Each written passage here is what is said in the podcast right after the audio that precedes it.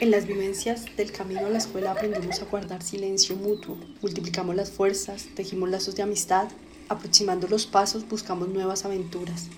Para evitar el castigo acomodamos muchas de nuestras historias. Íbamos a la escuela, al, a los siete años nos colocaban a la escuela, en la escuela de las ánimas. Y estudié con mis hermanos y que nos tocaba de 8 a 4 de la tarde. Era la, la jornada de clase. Nos tocaba llevar el, el almuerzo para cocinarlo en la escuela. Y nos llevábamos papas en una olla.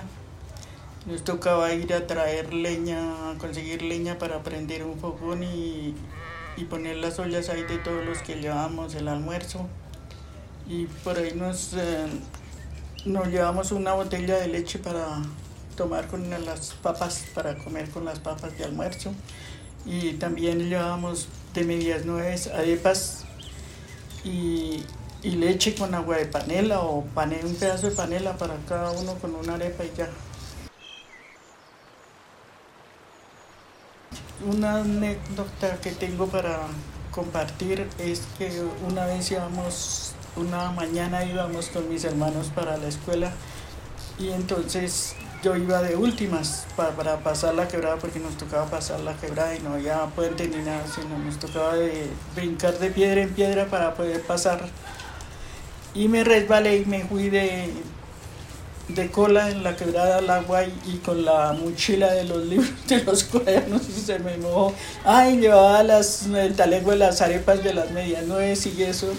Me pegaron mis hermanos una vacía que me hicieron llorar ese día ay, usted se va a comer, tiene que comerse todas las arepas y esa panela mojada porque nosotros nos vamos a comer de eso. Y yo lloré y lloré en el, y llegué a la escuela con los ojos llorosos y me preguntó la profesora, y Gladys, ¿y usted por qué está llorando? ¿Ve que sus hermanos le pegaron? No, señora, voy que me caí en la quebrada. Y entonces yo le dije que mi hermano me había empujado y que me ha hecho caer en la quebrada.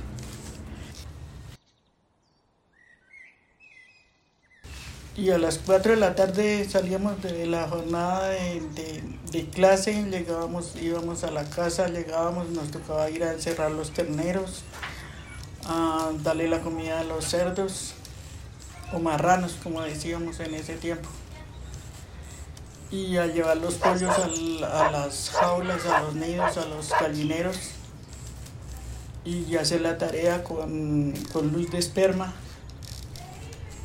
y ya nos daba sueño y nos mandaban a acostar.